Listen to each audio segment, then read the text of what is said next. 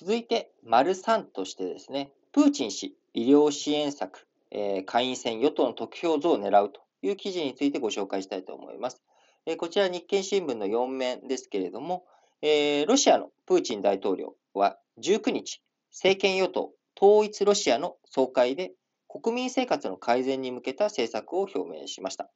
えー、ロシアはですね、9月に下院選挙があるわけなんですけれども、こちらに向けて今、現状苦戦している与党の支持率拡大を狙っているというような動きがあります。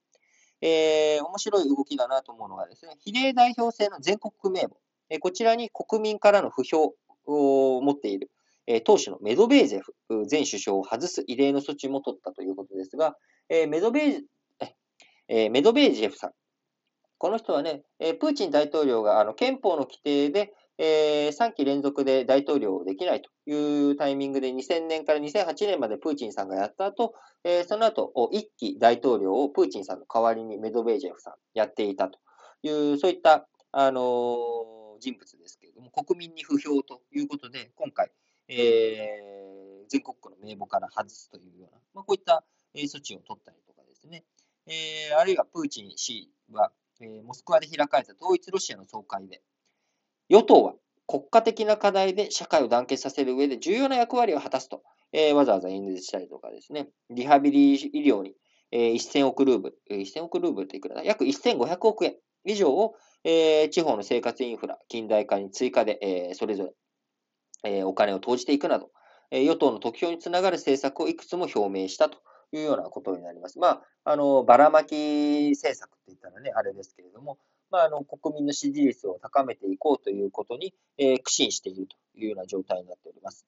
えー、9月19日に予定されているロシアの下院選挙はですね、えー、プーチン氏の5選出馬の可能性もある2024年の次期大統領選挙に向けた政権の安定を確保するための重要な選挙と位置づけられております。えー、2024年ですからね、まだ3年後ではあるんですけれども、えー、今あ、なかなかプーチン大統領の支持率というものが経済の苦境、まあ、新型コロナの影響もあって、なかなか伸び悩んでいるというような状態になっております。えー、そのため、プーチン大統領としても、えー、弱腰な姿勢、えー、外交的にね、弱腰な姿勢が見せられないということで、クリミア半島の問題とか、えー、この前の米ロ首脳会談とかでもですね、まあ、あのしっかりと言うべきことを言っていくというような状態になっているということになっています。で、憲法もね、前改正しまして、えー、その領土っていうものは絶対に譲らないんだというようなことを憲法の中に入れたりとかしまして、やっぱりこのプーチンさんの状態が悪くなって、国内の支持基盤が悪くなっていくと、海外的、対外的にはですね、強硬な姿勢を見せていく。国内には飴を出しつつ、えー、国外問題に対しては強気でいくと。いうような、こういった姿勢が強くなっていくということが予想されます。えー、そうなってくると、日本としてはですね、やっぱりあの、の北方領土問題、えー、トロフ島、国後島、色丹島、歯舞諸島、歯舞群島、えー、こちらの北方四島についての奪還あ、領土回復というものが、やっぱり領土問題が解決していくということがですね、遠のいていく状態になっていくと。思われます。えー、1956年に日ソ共同宣言を出してですね、日本と当時はまソ連でしたけれども、え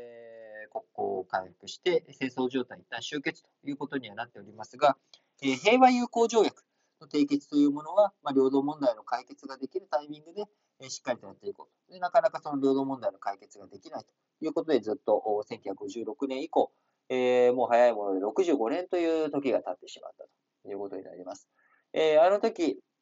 えー、日本としてですね、あの、まあ、領土よりも先に国交回復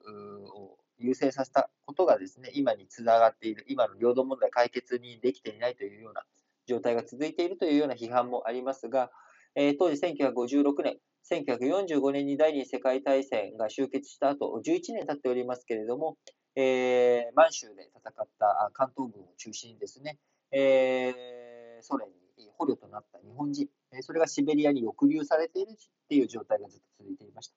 で、えー、さらに、北海道の北側のところではですね、えー、漁業船があソ連の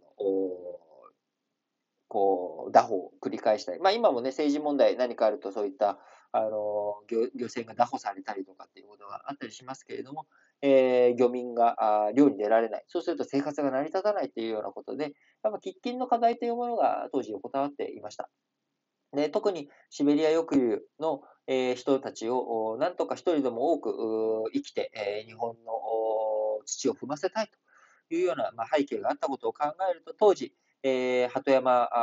一郎さん、鳩山幸夫さんのおじいちゃんですね、えー、が総理をやっていて、まあ、あの河野太郎さんのね、えー、おじいちゃんである河野一郎さんも、えー、当時農林大臣をやっていたというところで、まあ、政権の中で、やっぱこれを、あのー、日ソ国交正常化っていうものを優先させたっていうことについてはですね、領土問題という、えー、今に至る